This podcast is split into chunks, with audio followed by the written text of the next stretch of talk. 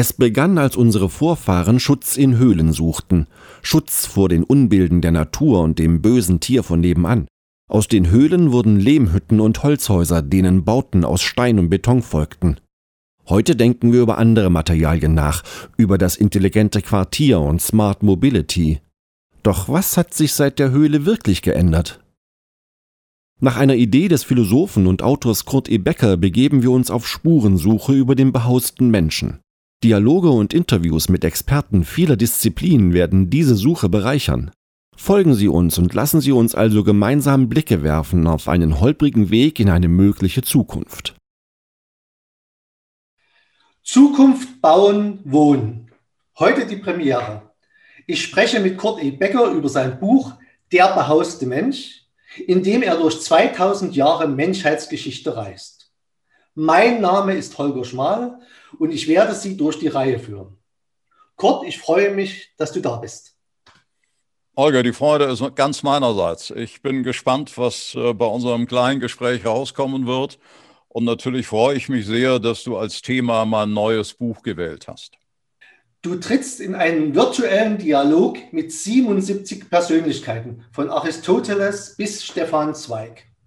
Was ist die Idee dahinter? Fangen wir mal bei, dem, bei der Frage nach dem Thema an. Und das äh, ist ja im Grunde genommen auch identisch dann mit der, mit der Frage nach der Idee dieses Buchs.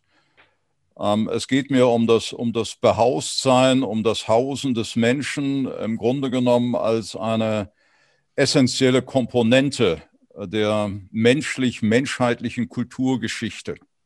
Und nicht nur das, das Hausen und Behaustsein gehört ja zur Natur des Menschen mit dazu, notwendigerweise, denn der Mensch als Mängelwesen braucht ein Dach über dem Kopf, braucht vier Mauern, um überleben zu können, genauso wie er, wie er Kleidung braucht. Er ist auf der einen Seite ein Mängelwesen, auf der anderen Seite aber auch ein Befähigungswesen.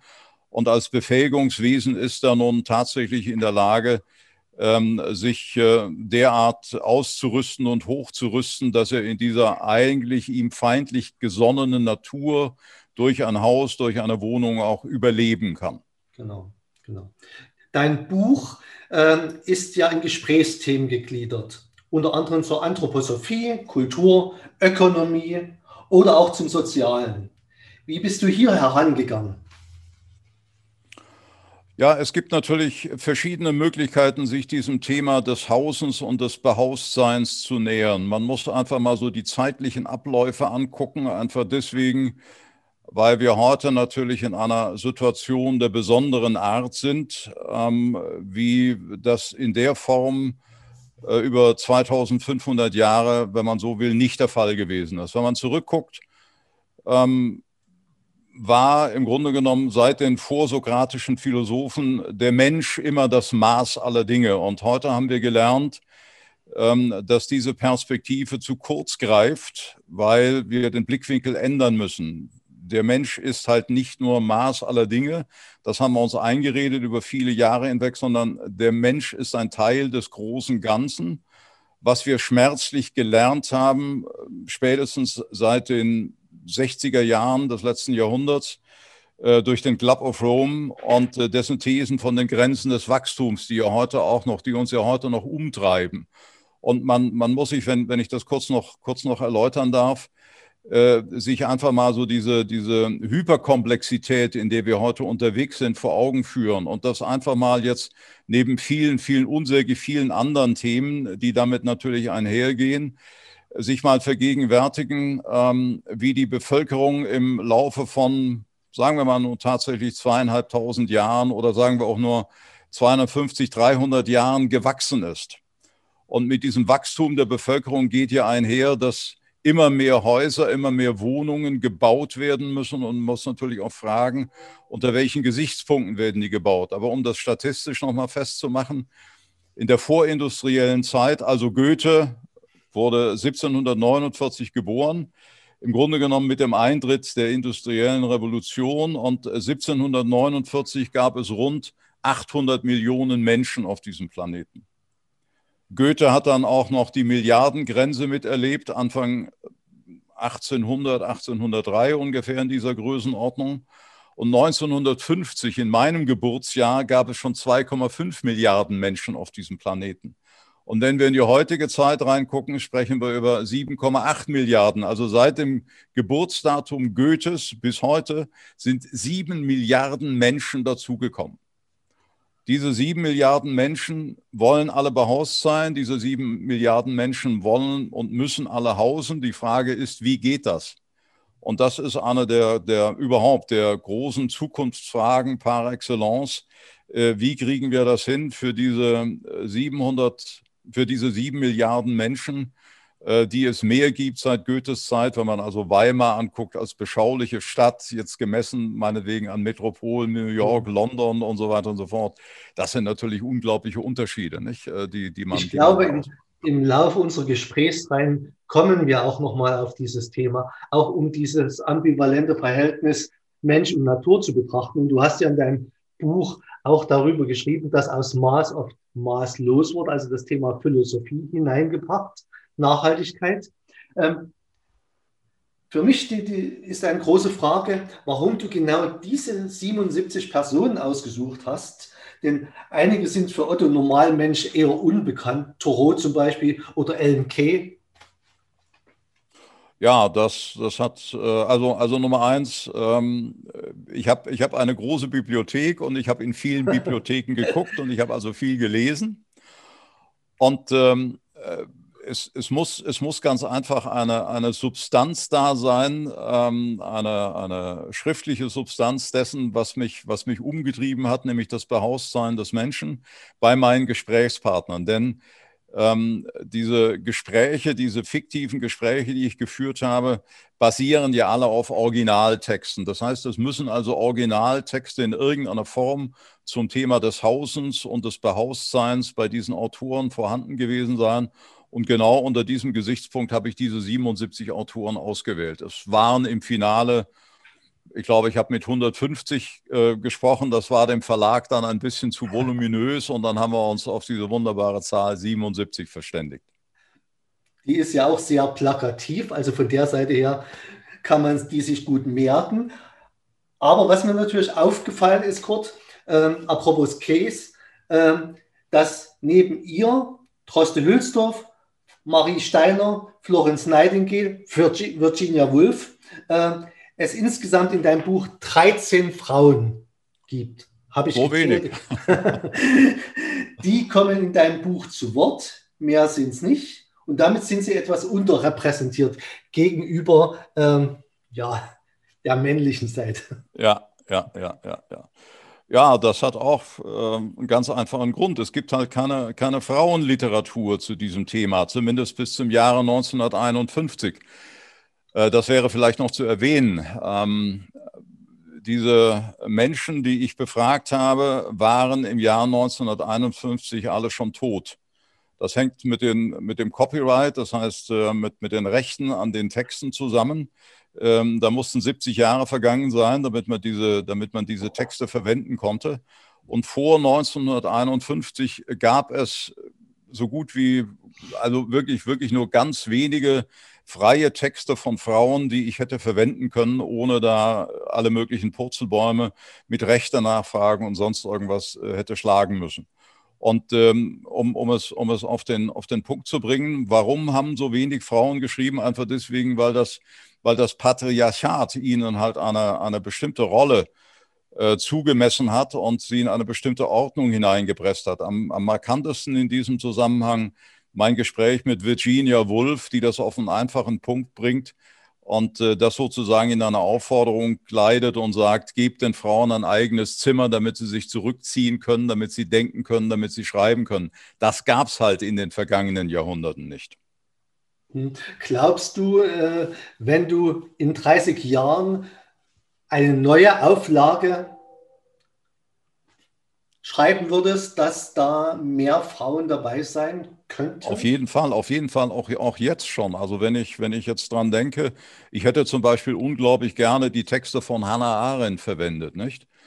Ähm, nur die waren halt noch mit oder sind noch mit Copyright belastet, geht halt nicht. Also natürlich, es gibt auch heute nach 1950 schon einige mehr Frauen, die man, die man hätte dazu befragen können und es werden immer mehr werden. Also da bin ich ziemlich sicher, dass der Frauenanteil in 30 Jahren, wenn das nächste Buch von mir zu diesem Thema kommen wird und eine Fortsetzung dieser, dieser fiktiven Gespräche, dann werden weit mehr Frauen dabei sein. Ja. Mhm. Ich meine, von 150 Personen auf 77 zu kürzen, ist ja schon eine Leistung. Ich weiß nicht, unter welchen Kriterien du dies getan hast. Aber vielleicht noch eine Frage angeschlossen. Wer ist oder wer sind deine Lieblingsgesprächspartner gewesen?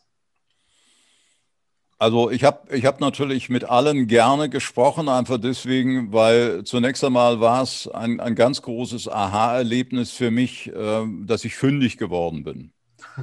Wenn man, wenn man, man muss sich das einfach mal vorstellen. Also ich gucke jetzt hier gerade mal nach links, äh, da habe ich also die gesamte Goethe-Ausgabe stehen und nun gibt es meinetwegen in diesen weiß ich nicht, glaube ich, 25 Bänden Goethe, ähm, gibt, es, gibt es bei mir genau zwei Bände, äh, wo dazu etwas Essentielles gesagt wird, die einfach mal herauszufinden und, und dann zu gucken, ähm, wo kann ich da irg irgendwie Nektar saugen. Das war schon eine ganz spannende Angelegenheit und war dann natürlich auch immer ein Erfolgserlebnis, als ich was gefunden hatte. Und ähm, gerade, gerade Goethe, da waren mehrere ähm, Texte nötig, um, um das dann zusammenzupfriemeln, was dann als Dialog dabei herausgekommen ist. Also das ist eine. Also im Grunde genommen hat es Spaß gemacht, mit jedem meiner, meiner äh, Partner zu sprechen, ähm, aber äh, eingeräumt ganz gerne.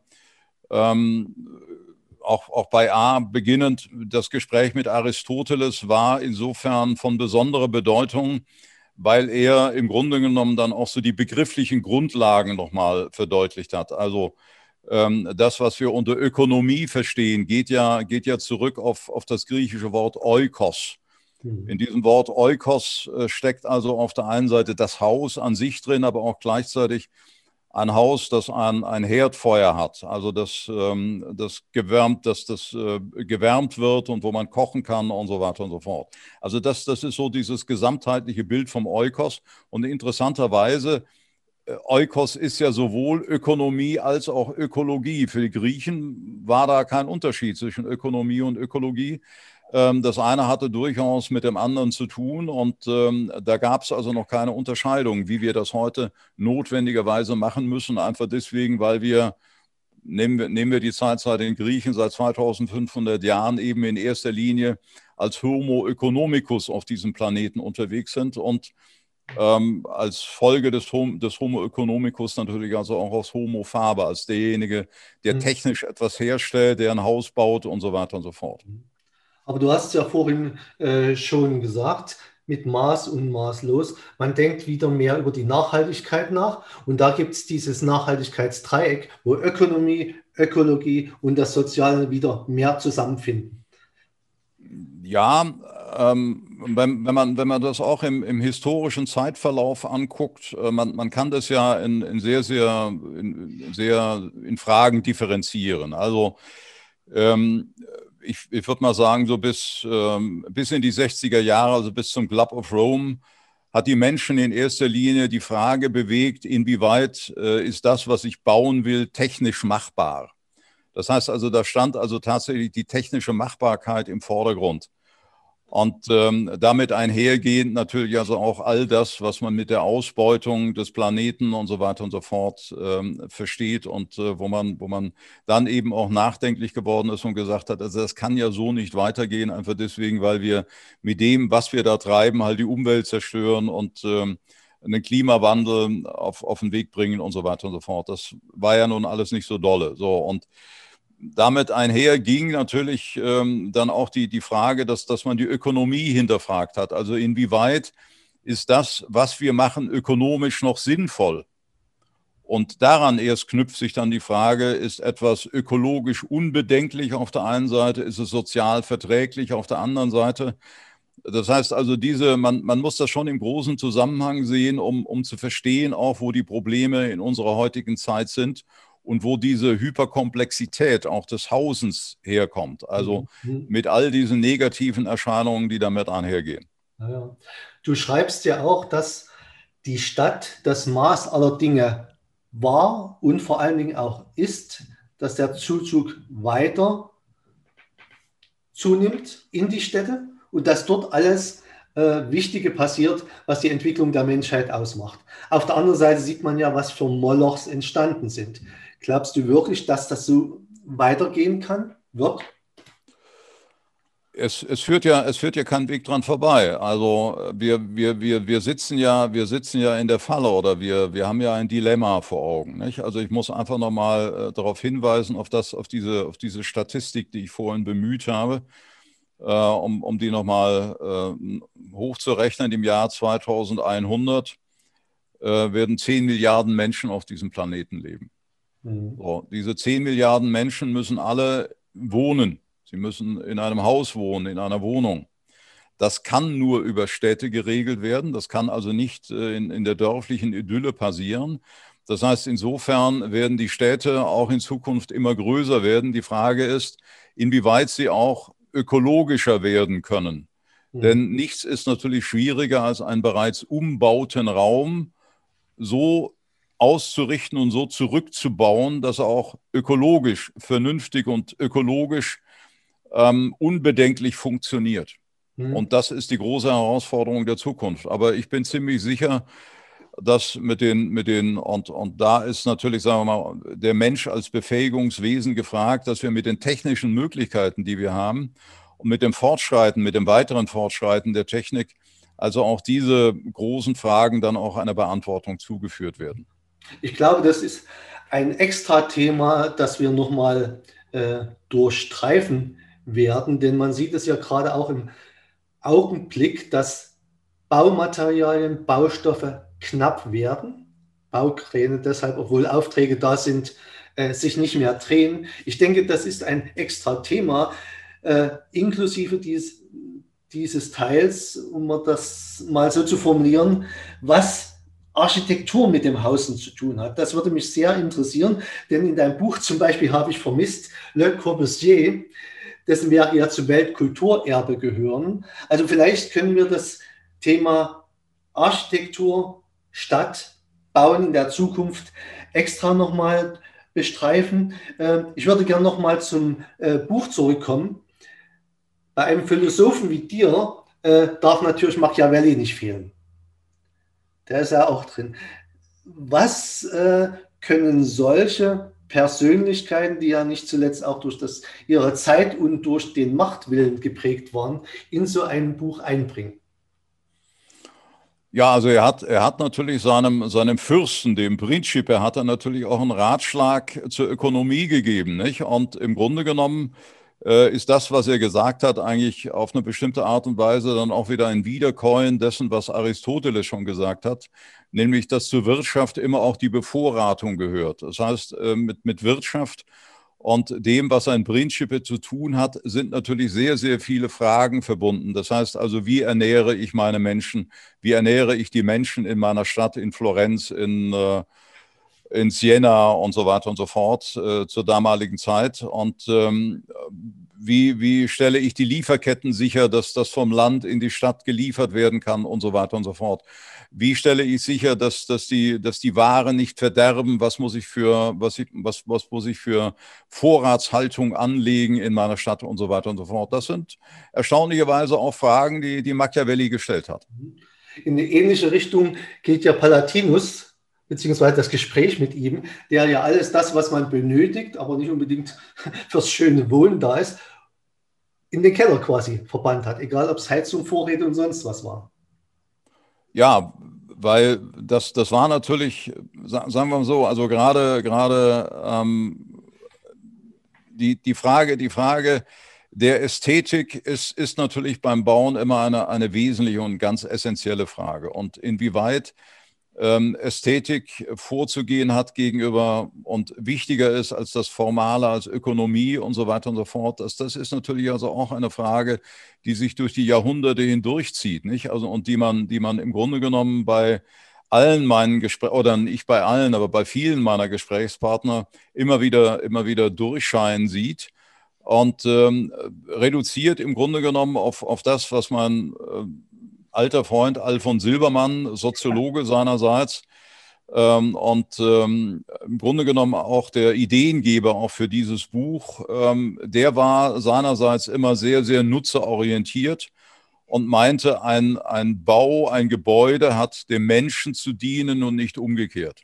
Also Menschen äh, bauen sich Häuser, äh, damit es ihnen besser geht. Mhm. So, aber auch diesen Gedanken einfach nochmal ein bisschen fortsetzend der, um, um, um mich selbst ein bisschen zu kritisieren, der Mangel an meinem Buch ist der, dass er natürlich auf eine bestimmte kulturelle Hemisphäre begrenzt ist, nämlich auf unser Abendland und auf die nordamerikanische Literatur. Völlig außen vor gelassen sind natürlich ähm, die asiatischen äh, Philosophen und völlig außen vor gelassen sind natürlich alle Probleme, die heute mit der dritten Welt einhergehen. Also wir, wir gehen ja davon aus, dass wir alle das Anrecht haben, alle, jeder einzelne Mensch, ähm, den Pfad der Glückseligkeit zu beschreiten. The Pursuit of Happiness, wie das so schön in der amerikanischen Verfassung Unabhängigkeitserklärung heißt. Also das Verfolgen des eigenen persönlichen Glücks. Nun muss man das einfach mal aufs Hausen übertragen. Jedem Menschen ein Haus. Und das nicht nur in Europa und nicht nur in Amerika, sondern rund um den Planeten. Das muss man sich einfach vor Augen führen, was das bedeutet. Um einfach nochmal auf diese schiere Zahl zurückzukommen. Wenn wir, wenn wir von 10 Milliarden Menschen im Jahr 2100 ausgehen, bedeutet das ja, mindestens, mindestens ähm, 5 Milliarden Wohnungen auf diesem Planeten oder runtergerechnet drei Milliarden Häuser. Wie, wie, wie, wie wird das funktionieren? Wie, wie wird das gehen? Mhm. Äh, wie, wie, wie, kann man, wie kann man da Ökonomie und Ökonomie, Öko, Ökologie, Ökonomie und das Soziale ansatzweise verträglich wirklich zusammenbringen? Das wird eine der ganz großen Herausforderungen der Zukunft werden. Mhm. Gibt es ja schon zwei gegensätzliche Beispiele. Einmal die Favelas in Lateinamerika, die aneinander kleben und eigentlich nicht wirklich eine Behausung sind oder nur eine Behausung sind und auf der anderen Seite die Einfamilienhäuser, die eigentlich Platz in dem Sinne wegnehmen, obwohl Geschossbauten da effektiver werden. Aber wie gesagt, da können wir vielleicht nochmal zum Thema Architektur kommen. Und du hast schon den Wohnsoziologen Silbermann angesprochen. Den wollte ich auch noch kurz ähm, anführen, denn er hat ja den Deutschen bis ins Badezimmer hinterher geforscht, wie du geschrieben hast. Also ähm, was ganz Besonderes. Lass mich aber zum Ende dich fragen, du hast ja gesagt, du hast bis 1950, 51 äh, die Gesprächspartner ausgewählt.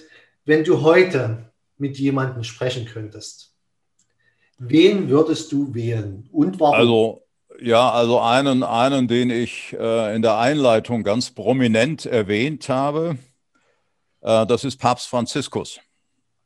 Mhm. Äh, einfach, einfach ähm, weil der seinerseits in seiner Enzyklika über das gemeinsame Haus im Grunde genommen genau das ausgesprochen hat, was uns heutige Menschen wirklich bewegen muss und der die Grundfragen thematisiert hat, äh, die auch das künftige Hausen und Behaussein des Menschen auf diesem Planeten betrifft. Das heißt, wie gelingt es tatsächlich derart vielen Menschen in Einklang mit der Natur, in Einklang mit diesem Planeten zu leben, ohne dass dieser Planet überstrapaziert wird, ohne dass diese Ausbeutung weiter voranschreitet, ohne dass die Meere äh, weiter zugemüllt werden und so weiter und so fort. Also all diese Fragen, die, die relevant sind und natürlich also auch noch eine Frage, die er gestellt hat, die, die uns auch allen unter den Nägeln brennt, ist, äh, inwieweit ist das, was wir da tun, finanziell überhaupt tragbar und überhaupt stemmbar für die Menschen? Eine unglaubliche Frage, auch, auch gerade in der heutigen Zeit der Niedrigzinspolitik und so weiter und so fort. Einfach deswegen, weil auch mit diesem Hausen, mit diesem Hausbauen, mit diesem Behaustsein sind natürlich auch gleichzeitig enorme Schuldenberge gewachsen, äh, die künftige Generationen dann irgendwann abtragen müssen. Lass uns das als Schlusswort nehmen. Papst Franziskus. Meinen herzlichen Dank für dieses Gespräch, lieber Kurt. Es war hochinteressant. Fortsetzung folgt. Und zwar zum Themenkomplex Mensch und Natur. Was auf, auf die Fortsetzung, mein lieber Holger, freue ich mich. In diesem Sinne, alles Gute. Vielen Dank, alles Gute.